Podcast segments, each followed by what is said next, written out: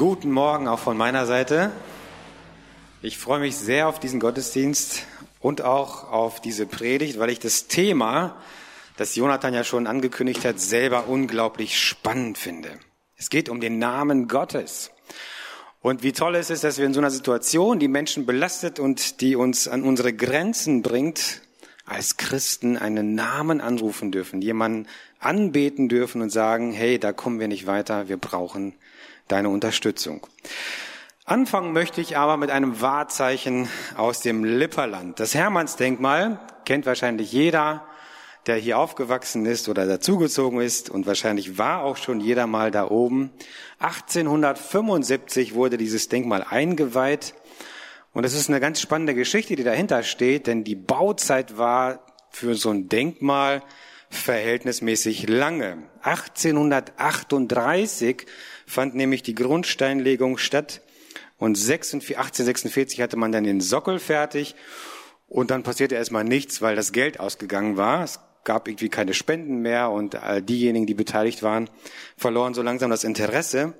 Und dann kam 1870, 71 der dritte Einheitskrieg gegen Frankreich mit dem Sieg der Deutschen und dann gab es eine unglaubliche Spendenzunahme, eine große Begeisterung, eine Aufbruchsstimmung und dann auch letztendlich die Fertigstellung dieses Denkmals. Man sagt, dass König Wilhelm oder dann Kaiser Wilhelm der erste selber 10.000 Goldtaler gespendet hat und auch anwesend war, als 1875 dieses Denkmal eingeweiht wurde. Und wer da hochwandert, der sieht dann links auf dem Weg hoch zum Hermann einen kleinen Stein, wo dann daran erinnert wird, hier stand der Kaiser. Interessant dabei ist, dass dieses Denkmal, das Hermannsdenkmal, an eine Person erinnert, die es so nie gegeben hat. Denn der Mann, der neun nach Christus drei römische Legionen im Teutoburger Wald vernichtete, die Lipper sagen, das war hier, die äh, Osnabrücker sagen Kalkriese, war ein Germane, der oder dessen Namen wir gar nicht kennen. Er war vermutlich der Sohn aus höheren adligen Kreisen und ist wahrscheinlich als Geisel nach Rom gekommen, hat dort dann Karriere gemacht, ist in das Militär eingestiegen, wurde sogar römischer Bürger und bekam dann einen römischen Namen, Arminius. Äh, dann ist er wieder zurück nach Germanien gekommen mit den römischen Legionen zusammen. Und hier in Germanien wandte er sich dann gegen die römischen Eroberer und schloss ein Bündnis mit den germanischen Stämmen und besiegte diese Römer in einer mehrtägigen Schlacht im Teutoburger Wald. Und dann geriet diese Geschichte lange, lange Zeit in Vergessenheit. Erst im Mittelalter entdeckten deutsche Gelehrte, dadurch, dass sie lateinische Geschichtsquellen lasen, diese Geschichte des Arminius und übersetzten die dann ins Deutsche. Und zur selben Zeit kam dann so ein Nationalgefühl hoch, weil die Deutschen sich wünschten, eine Nation zu werden. Das Deutsche Reich als solches existierte gar nicht. Es war zersplittert in über 400 einzelne kleinere Königreiche, Fürstentümer, Herzogtümer das Fürstentum Lippe, ja, zeugt ja noch davon. Und da kam so ein deutscher Held, der vor Jahrhunderten die germanischen Stämme vereinte und gegen einen großen Feind den Sieg errungen hatte, gerade recht, um diese Stimmung dann auch anzuheizen. Aber der Name Arminius passte nicht wirklich ins Konzept. Und so kam man auf die Idee zur besseren Adaption. Wie wäre es denn, wenn wir diesen Namen eindeutschen? Und wie es dann von Arminius zum Hermann gekommen ist, da gibt's unterschiedliche Vorschläge und Theorien. Eine davon ist, dass man sagt, Arminius war ein Mann des Heeres, also der Armee, und aus dem Heermann wurde der Hermann. Wie sein tatsächlicher germanischer Name lautete, das weiß man allerdings bis heute nicht. Ich möchte heute über Namen und ihre Bedeutung sprechen. Sie haben eine große Bedeutung für uns. Jonathan hat das uns sehr schön eingeführt. Sie sind Erkennungsmerkmal, sie begleiten uns unser ganzes Leben lang. Früher hatten Namen sogar noch eine größere Bedeutung. Mit ihnen wurden Fertigkeiten oder Fähigkeiten bezeichnet, Berufe wurden bezeichnet, Stellungen, Wohnorte oder auch Herkunftsregionen machte man am Namen fest. Und interessant ist, dass von den 50 häufigsten deutschen Nachnamen allein 30 auf die Berufsbezeichnung zurückzuführen sind. Die ganzen Meyers und Müllers lassen hier grüßen. Auch in der Bibel haben Namen eine ganz, ganz große Bedeutung, zum Beispiel durch die Benennung von bestimmten Orten. Ja, den Samuel hatten wir schon, aber auch er hat zum Beispiel einen Ort benannt als Stein der Hilfe, eben Eza. Jakob benennt Bethel und sagt, hier steht das Haus Gottes. Das bedeutet nämlich diese Bezeichnung. Und auch die Namen der Personen, die schon erwähnt wurden, sind ja nach Eigenschaften, nach Fähigkeiten oder nach Aussehen gekennzeichnet. Esau als der Haarige, sein Bruder, sein Zwillingsbruder Jakob, da steht die Bezeichnung als der Listige oder etwas negativer ausgedrückt als der Betrüger. Und auch Gott wird mit verschiedenen Namen in der Bibel benannt. Zum Beispiel Elohim als Gott, El Shaddai als der Allmächtige, Elyon als Höchster oder Adonai Herr. Und es gibt noch sehr viele weitere Namen in Verbindung mit seinen Taten. Zum Beispiel als Retter wird er bezeichnet, als Schutz, als Burg und auch Vergleiche, die wir angehen können, wo zum Beispiel viele Textstellen aussagen, Gott ist wie ein Adler, er ist wie ein Löwe, er ist ein Hirte, er ist wie die Sonne oder wie ein Fels. Am interessantesten und am spannendsten für mich ist aber die Selbstbenennung Gottes im zweiten Buch Mose Kapitel 3. Und das ist ein etwas längerer Abschnitt, den ich jetzt gerne lesen würde. Und ihr dürft einfach zuhören. Zweiter Mose Kapitel 3, 1 bis 15. Mose aber weidete die Herde Jitros, seines Schwiegervaters, des Priesters von Midian. Und er trieb die Herde über die Wüste hinaus und kam an den Berg Gottes, den Horeb. Da erschien ihm der Engel des Herrn in einer Feuerflamme mitten aus dem Dornbusch. Und er sah hin und siehe, der Dornbusch brannte im Feuer und der Dornbusch wurde nicht verzehrt. Und Mose sagte sich, ich will doch hinzutreten und diese große Erscheinung sehen, warum der Dornbusch nicht verbrennt. Als aber der Herr sah, dass er herzutrat, um zu sehen, da rief ihm Gott mitten aus dem Dornbusch zu und sprach, Mose, Mose. Der antwortete, hier bin ich. Und er sprach, tritt nicht näher heran zieh deine Sandalen von deinen Füßen, denn die Stätte, auf der du stehst, ist heiliger Boden. Dann sprach er, ich bin der Gott deines Vaters, der Gott Abrahams, der Gott Isaaks und der Gott Jakobs. Da verhüllte Mose sein Gesicht, denn er fürchtete sich, Gott anzuschauen. Der Herr aber sprach, gesehen habe ich das Elend meines Volkes in Ägypten und sein Geschrei wegen seiner Antreiber habe ich gehört. Ja, ich kenne seine Schmerzen. Und ich bin herabgekommen, um es aus der Gewalt der Ägypter zu retten und es aus diesem Land hinaufzuführen in ein gutes und geräumiges Land, in ein Land, das von Milch und Honig überfließt, an den Ort der Kanaaniter, Hethiter, Amoriter, Perisiter, Heviter und Jebusiter. Und nun siehe, das Geschrei der Söhne Israels ist vor mich gekommen, und ich habe auch die Bedrängnis gesehen, mit der die Ägypter sie quälen. Nun aber geh hin, denn ich will dich zum Pharao senden, damit du mein Volk, die Söhne Israels, aus Ägypten herausführst. Mose aber antwortete Gott, wer bin ich, dass ich zum Pharao gehen und die Söhne Israel aus Ägypten herausführen sollte? Da sprach er, ich werde ja mit dir sein. Und dies sei dir das Zeichen, dass ich dich gesandt habe. Wenn du das Volk aus Ägypten herausgeführt hast, werdet ihr an diesem Berg Gott dienen. Mose aber antwortete Gott, siehe, wenn ich zu den Söhnen Israel komme und ihnen sage, der Gott eurer Väter hat mich zu euch gesandt, und sie mich fragen, was ist sein Name, was soll ich ihnen dann sagen?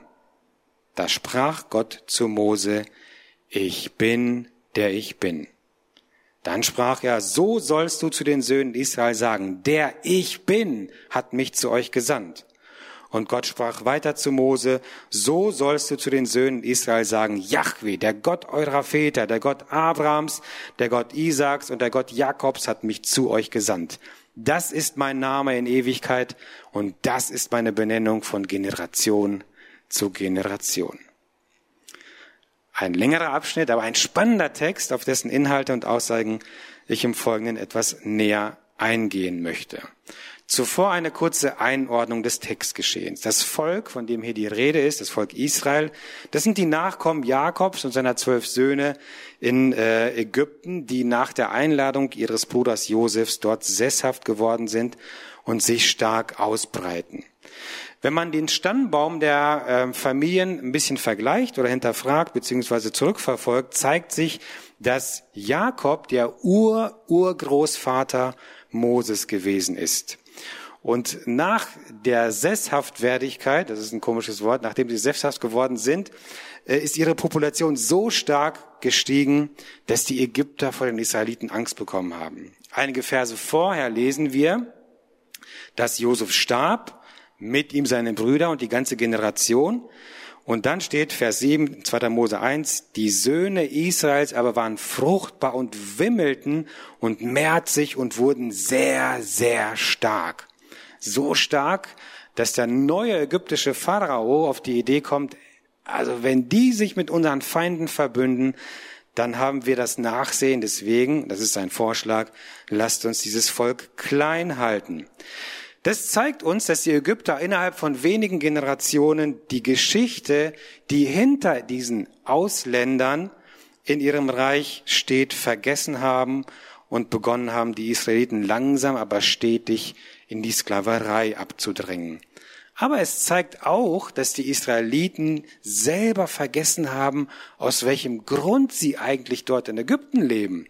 So kennt zum Beispiel Mose diesen Gott seiner Väter gar nicht und die anderen Menschen scheinen ihn auch nicht gut zu kennen, denn Mose fragt, äh, wer bist du eigentlich? Wie ist dein Name? Wie heißt du? Wer bist du? Und gerade deshalb, weil die Menschen ihn nicht kennen, weil das eigene Volk seinen Namen nicht mehr kennt, stellt Gott sich in der Folge vor. Und er sagt seinen Namen und sagt, das bin ich. Das ist mein Name. Das sagt etwas über mich aus. Deswegen lohnt es sich, diesen Textauszug etwas genauer anzuschauen. Und dieser Textauszug lässt sich so in vier Abschnitte einteilen. Der erste Abschnitt vom Vers 1 bis 6, da haben wir diese Erstbegegnung zwischen Mose und Yahweh.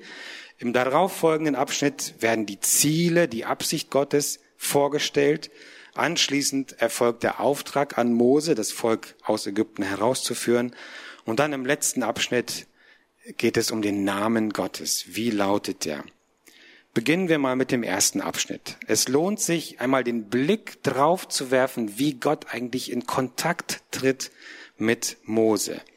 In den Versen 1 bis 6 sucht Gott erstmal die Aufmerksamkeit von Mose. Man muss sich ja vorstellen, Mose ist geflohen, er hat sein Leben hinter sich gelassen, er hat ein neues Leben angefangen und er ist mit seinen Schafen alleine. Und auf einmal brennt da dieser Dornbusch und verbrennt aber nicht. Also Gott weckt die Aufmerksamkeit, sodass Mose dahin kommt und Interesse zeigt. Anschließend ruft Gott. Was den Namen von Mose. Er ruft ihn bei seinem Namen, Mose, Mose. Nachdem Mose näher gekommen ist, sensibilisiert Gott ihn für, diese Begegnung mit sich selber und sagt, zieh deine Sandalen aus. Das ist heiliger Boden, auf dem du stehst. Also er macht ihn aufmerksam, wer ihm da jetzt gegenübertritt. Und anschließend folgt die Selbstoffenbarung, ich bin der Gott deines Vaters und deiner Vorväter. Als ich das so für mich selber erschlossen habe, fand ich es sehr, sehr wertvoll zu sehen, wie vorsichtig, fast schon sensibel Gott Kontakt aufnimmt, wie er Mose vorbereitet, ihn anspricht, auf ihn eingeht. Und es zeigt mir, Gott wünscht sich eine Beziehung. Er wünscht sich Nachfolger, er wünscht sich Freunde, er wünscht sich Erlöste, er wünscht sich keine Sklaven. Die erwähnten Schritte Gottes hin zu Mose zeigen, auch, dass Gott keine Abstraktion ist. Er ist kein Steinkoloss oder Götzenbild. Er ist eine Person. Gott ist eine Person. Eine Person, die mit anderen Personen in Kontakt treten möchte. Und dieser Kontakt, das erfahren wir aus dieser Textstelle, war schon vorher da bei den Vorfahren von Mose und wird jetzt durch diese Begegnung zwischen Gott und Mose aufgefrischt.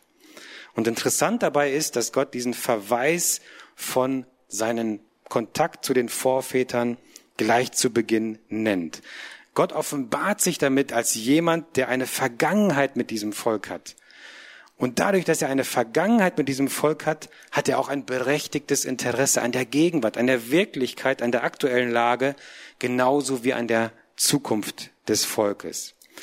Und an der Stelle möchte ich eine kleine Werbung einfließen lassen, wenn ihr Interesse daran habt, was Gott sich eigentlich dabei gedacht hat mit dem Volk Israel und mit der Menschheit insgesamt, solltet ihr unbedingt die Adventsgottesdienste nachvollziehen und mitverfolgen. Da wird genau diese Frage thematisiert. Werbung Ende. So, die nächsten beiden Abschnitte in den Versen 7 bis 12 zeigen die Absicht Gottes mit dem Volk Israel und damit verbunden den Auftrag an Mose, die Menschen aus Ägypten herauszuführen.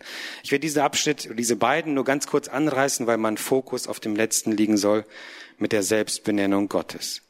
Gott sagt in Vers 7 bis 9, dass die Not und das Elend seines Volkes vor ihn gekommen ist. Und er sagt, das ist der Grund, warum er Mose beauftragt, dieses Volk aus Ägypten herauszuführen. Und erst diese Konstellation, die Not des Volkes, die Gott gesehen hat, ermöglicht Mose seinerseits die Frage, die ihm eigentlich schon die ganze Zeit auf der Seele brennt. Und er traut sich endlich in Vers 13 zu fragen, wer bist du eigentlich? Er verpackt das ein bisschen anders und sagt, naja, wenn die mich dann fragen und ich nicht weiß, wie soll ich antworten? Aber letztendlich möchte er eigentlich wissen, wer bist du? Auf wen lasse ich mich hier eigentlich ein? Wenn ich das tue, was du von mir verlangst, was, was passiert dann? Und ist das nicht eine der zentralen Fragen, die uns Menschen eigentlich schon immer umhergetrieben hat? Wenn es wirklich einen Gott gibt, wer ist das dann? Wie ist er? Welches Interesse hat so ein übernatürliches Wesen an einem begrenzten Lebewesen wie mir als Mensch? Und wenn ich mich tatsächlich auf diesen Gott einlasse, was, was passiert dann? Was macht das mit mir? Welche Folgen hat das? Welche Auswirkungen hat das auf mein Leben? Und dann kommt Gottes faszinierende Antwort. Und Gott sagt, ich bin, der ich bin. Das Spannende an dieser Selbstoffenbarung, an dieser Selbstbenennung Gottes ist, dass Gott mit der Nennung seines Namens auch gleichzeitig etwas ganz Grundlegendes über sich selbst, sein Wesen, seine Existenz, seine Absichten verrät. Das erste ist, dass Gott überhaupt auf diese Frage eingeht, dass er diesen Wunsch von Mose nachkommt und tatsächlich einen Namen nennt. Namen sind ein ganz wesentlicher Faktor. Wir haben darüber geredet. Sie kennzeichnen uns, sie sagen etwas über uns aus. Und sie sind ein, ein Faktor dafür, dass Lebewesen überhaupt in Beziehung zueinander treten können. Zwischendurch sind unsere Kinder mal von der Schule nach Hause gekommen und haben dann erzählt, dass sie ganz toll gespielt haben in den Pausen. Und dann haben wir gefragt, mit wem? Und dann dachte ich, ja, den Namen kenne ich gar nicht. Also die Beziehung alleine reichte. Wenn es dann später um Verabredung ging, dann musste man schon den Namen erfragen. Aber für Kinder geht das erstmal auf der Ebene los. Für uns als Erwachsene sind Namen ganz, ganz essentiell, sind wichtig. Ohne Namen können wir nicht in eine Beziehung treten. Das zweite Auffällige an dieser Stelle ist, dass anders als typische Namen von Götzen oder von Götzenbildern aus anderen Kulturkreisen, aus anderen Religionen, der genannte Name Gottes keine speziellen Fähigkeiten, keine Stärken, keine Eigenschaften oder ähnliches benennt, sondern einen Zustand. Gott sagt von sich selbst, ich bin. Vers 14. Gott will und kann nicht reduziert werden auf eine ganz bestimmte Eigenschaft oder Fähigkeit. Er ist. Er existiert. Er handelt. Immer. Überall. Ohne Einschränkungen. Sprachlich ist diese Ausdrucksform, dass man sich in diesem Fall über ein Hilfsverb definiert, total ungewöhnlich. Also wenn ihr mal in euer letztes Vorstellungsgespräch zurückdenkt, dann werdet ihr hoffentlich in ähnlicher Weise, wie das üblicherweise so gemacht wird, euch nicht über Verben, also die Tu-Wörter vorgestellt haben, sondern über Adjektive und über Objektsätze. Man sagt zum Beispiel im Vorstellungsgespräch, ich bin teamfähig. Ja, ein ganz wichtiger Wert. Ich bin belastbar. Oder ich treffe mich gerne mit Freunden. Ich habe, vielleicht um ein paar negative Seiten äh, auch zu erwähnen, Wachstumspotenzial in dem Bereich von Ordnung oder Pünktlichkeit. Aber setzt sich jemand dahin und sagt, ich bin? Eigentlich nicht. Verben spielen eine ganz wichtige Rolle in unserem sprachlichen Gebrauch. Sie haben mehrere wichtige Funktionen. Sie drücken zum Beispiel eine Tätigkeit aus. Ne? Wir sagen etwas, was wir tun durch Verben. Wir laufen oder springen, gähnen oder sowas ähnliches. Sie drücken auch ein Verhältnis aus zwischen dem Subjekt, also dem Handelnden, und dem Objekt. Wir können sagen, hier im Saal sitzen Zuschauer, was nicht der Fall ist. Verben drücken auch eine Zeitform aus. Wir können sagen, hier im Saal saßen letzte Woche die Zuhörer. Also die, die Zeitformen werden auch über Verben bestimmt. Wichtig auch im Deutschen, wir haben zwei unterschiedliche Arten von Verben. Wir haben die Vollverben, die alleine stehen können im Satz. Ich spreche, Punkt, ist ein vollständiger Satz. Und wir haben die sogenannten Hilfsverben, die Unterstützung brauchen. Ich bin müde. Und diese Hilfsverben werden mit anderen Wortarten kombiniert. Und das Interessante dabei ist, alle Hilfsverben werden zurückgeführt auf zwei Infinitivformen, zwei Grundformen, auf haben und sein. Und die Selbstaussage Gottes, ich bin, ist also die konjugierte Form von sein. Ich bin ist abgeleitet von der Grundform sein. Und mit diesem Namen, ich bin, der ich bin, einige Übersetzer haben das in die Futurform umgewandelt, ich werde sein, der ich sein werde, drückt Gott also aus, ich bin die absolute Existenz, immer und überall. Ich bin in Ewigkeit. Es gibt keinen Anfang, es gibt kein Ende. Ich bin vollkommen, ohne Einschränkung, ohne Grenzen. Ich bin Sicherheit und Verlässlichkeit. Es gibt keine bösen Überraschungen mit mir. Ich bin der ich bin. Mit diesem Namen ich bin nimmt Gott eine absolute Gegenposition zu allen anderen Göttern, Götzen oder sonstigen Dingen ein, die nach speziellen Eigenschaften, nach speziellen Stärken, nach speziellen Aussehen benannt werden. Wir haben ja aus anderen Kulturkreisen zum Beispiel die Kriegsgötter die müssen besonders stark und mächtig sein. Oder wir haben die Fruchtbarkeitsgötter, die müssen dafür zuständig sein, dass aus Ernte ein Ertrag kommt. Gott ist nicht reduzierbar auf eine oder einige Eigenschaften. Gott ist immer. Gott ist alles. Er kann alles, er verfügt über alles für alle Zeiten. Und das Besondere an diesem Gott ist, dass er einem Menschen gegenübertritt, und seine Karten offenlegt.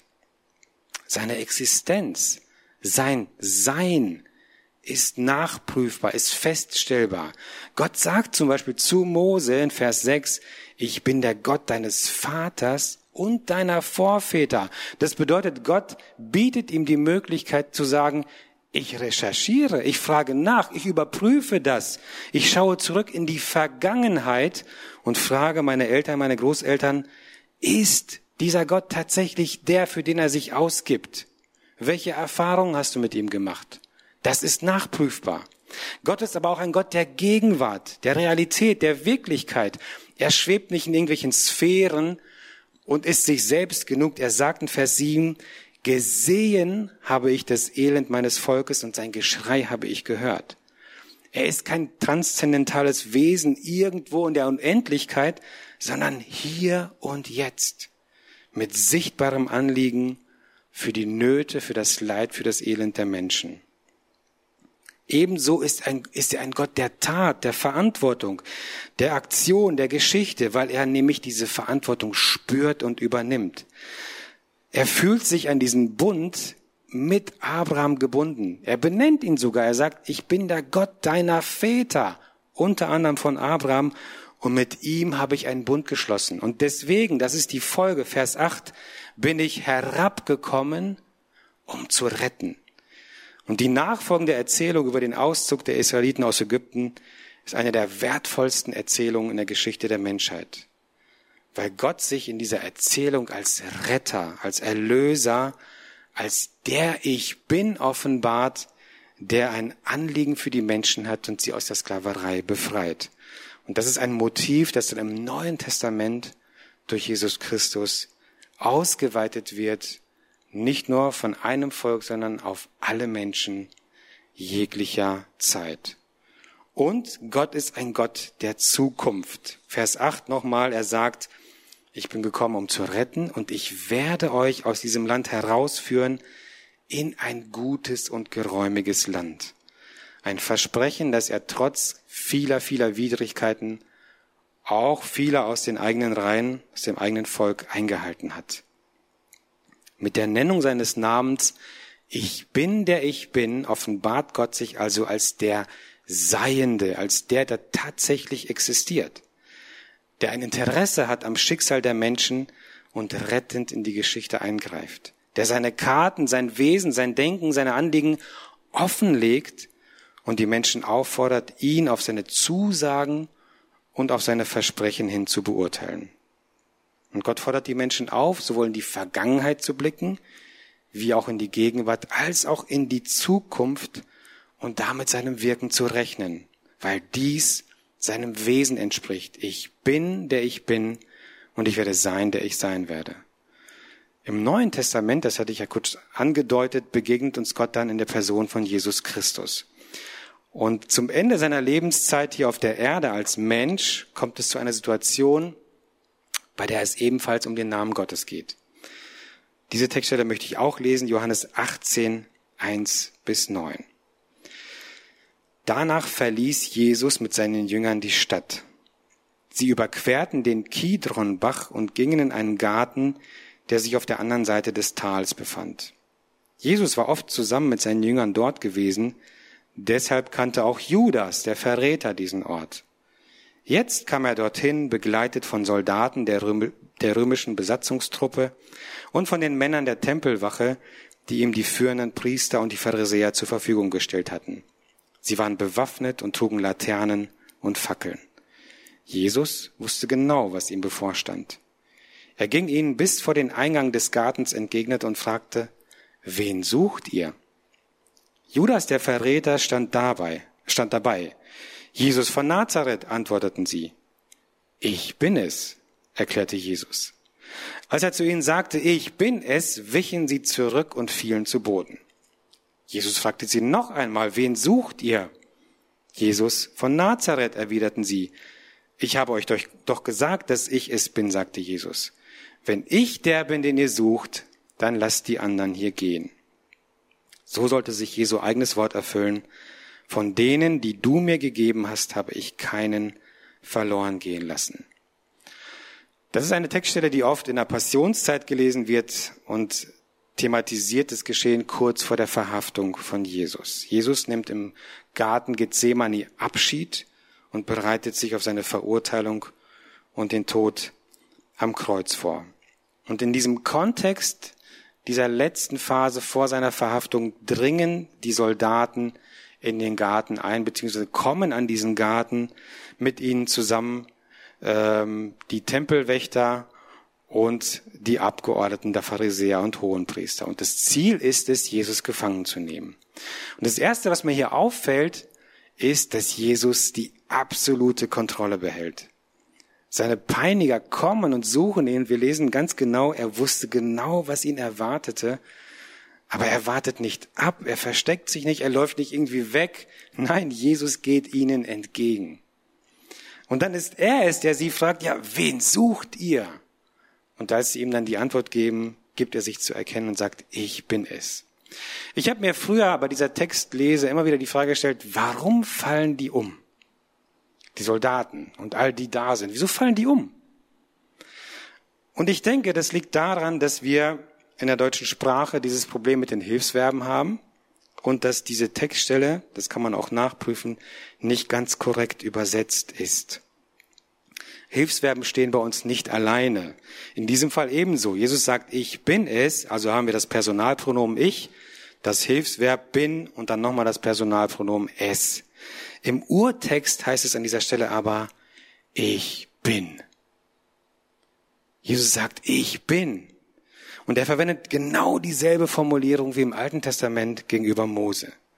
Korrekterweise müsste Vers 6 also heißen, als er zu ihnen sagte, ich bin, wichen sie zurück und fielen zu Boden. Und Jesus hat diese Selbstaussage kurz vorher schon mal verwendet bei einem Gespräch mit Juden. Als es um Abraham geht, sagt er in Johannes 8, Vers 58, ehe Abraham wurde, bin ich. Jesus Christus ist Yahweh. Er ist der Ich bin, der Ich bin Gott, der sich selbst den Menschen ausliefert. Niemand zwingt ihn dazu. Jesus geht ihnen entgegen. Niemand kann ihn zwingen. Allein die Nennung seines Namens lässt seine Feinde umfallen, als wären das so kleine Lego-Klötzchen. Und in der Analyse dieses Textes aus dem Alten Testament haben wir gesehen, dass Gott ein Gott der Vergangenheit ist, ein Gott der Gegenwart und ein Gott der Zukunft ist und dass er Verantwortung übernimmt für seine Schöpfung. Und in dieser Geschichte von Jesus Christus wird dieses Wesen, dieser Ich bin Zustand Gottes, der Verantwortung übernimmt für seine Schöpfung, in seiner ganzen Komplexität bis zum absoluten Ende erfüllt. Genau wie bei Mose, wo es heißt, dass Gott das Elend und das Geschrei seines Volkes gehört hat, weiß Jesus heute um das Elend, die Angst und die Not unserer Zeit. Er ist nicht weg. Er sieht das. Und ebenso wie im Alten Testament es heißt, dass Gott herabgekommen sei, um sein Volk zu retten, ist Jesus herabgekommen und zwar real, als Person, in echt. Und so wie Gott sein Versprechen gehalten hat und sein Volk aus der Sklaverei erlöst hat, so hat auch Jesus sein Versprechen gehalten, hat sich freiwillig in die Hände seiner Feinde begeben, die ihn gefoltert und getötet haben. Wofür? Für eine Zukunft, frei von Schuld, frei von Tränen, frei von Schmerzen. Und an dieser Stelle kommst du und komme ich ins Spiel. Und ich möchte dich heute fragen, wie stehst du zu Jesus Christus? Wortwörtlich. Bei der Textstelle Johannes ist mir aufgefallen, dass die Feinde Jesu bei der Nennung seines Namens umfallen. Hey, und das sind Kerle, das sind römische Soldaten, die haben jahrelang gekämpft für das römische Reich. Das sind Elitekrieger. Die fallen einfach um. Von den Jüngern lesen wir das nicht. Die bleiben nämlich stehen. Zumindest wissen wir nicht, dass sie auch umfallen. Jesus Christus ist Yahweh, der Ich bin Gott, der Mensch wird, um Menschen zu seinen Freunden und Jüngern zu machen, damit sie das Wesen und die Liebe Gottes erkennen und annehmen. Und in Johannes 5, einige Kapitel vor den Ereignissen in Gethsemane, erläutert Jesus sehr, sehr klar, dass es eine Dialektik gibt zwischen Gericht und Erlösung. Und diese Dialektik liegt in ihm, in der Person vereinigt. Johannes 5. Denn wie der Vater die Toten zum Leben erweckt, so gibt auch der Sohn denen Leben, denen er es geben will. Dem Sohn ist nämlich auch das Gericht übertragen. Der Vater selbst richtet niemand. Er hat das Gericht ganz dem Sohn übergeben, damit alle den Sohn ebenso ehren wie den Vater. Wer den Sohn nicht ehrt, ehrt auch den Vater nicht, der den Sohn gesandt hat. Ich versichere euch, wer auf mein Wort hört und dem glaubt, der mich gesandt hat, der hat das ewige Leben. Auf ihn kommt keine Verurteilung mehr zu.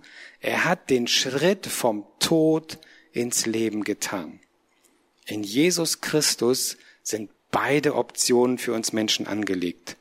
Gericht und Verurteilung für die, die sich gegen ihn entscheiden, oder Gericht und Erlösung für die, die sich für ihn entscheiden. Und daraus folgt eine Schlussfolgerung. Und das ist mein letzter Text, den ich lesen möchte aus Philippa 2, die Verse 6 bis 11. Da heißt es folgendes. Er, der Gott in allem gleich war und auf einer Stufe mit ihm stand, nutzte seine Macht nicht zu seinem eigenen Vorteil aus. Im Gegenteil, er verzichtete auf all seine Vorrechte und stellte sich auf dieselbe Stufe wie ein Diener. Er wurde einer von uns, ein Mensch wie jeder andere Mensch. Aber er erniedrigte sich noch mehr. Im Gehorsam gegenüber Gott nahm er sogar den Tod auf sich. Er starb am Kreuz wie ein Verbrecher. Deshalb hat Gott ihn auch so unvergleichlich hoch erhöht und hat ihm als Ehrentitel den Namen gegeben, der bedeutender ist als jeder andere Name. Und weil Jesus diesen Namen trägt, werden sich einmal alle vor ihm auf die Knie werfen. Alle, die im Himmel, auf der Erde und unter der Erde sind. Alle werden anerkennen, dass Jesus Christus der Herr ist und werden damit Gott, dem Vater, die Ehre geben. Am Ende, heißt es hier, werden ausnahmslos alle Lebewesen die Macht und die Bedeutung von Jesus Christus anerkennen und vor ihm auf die Knie fallen. Die einen aus Dankbarkeit für die Erlösung und für die Liebe, die uns entgegengebracht worden sind. Die anderen, weil sie der Macht und der Kraft des Ich bin, der ich bin, nicht widerstehen können. Ich wünsche dir heute, dass du auf der richtigen Seite kniest, müssen wir ja sagen. Und dass deine Haltung motiviert ist von deiner Begeisterung, deiner Dankbarkeit, von deiner Liebe zu diesem großen Erlöser, dessen Namen über alle Namen steht. Jesus Christus, der ich bin, der ich bin, segne dich heute. Amen.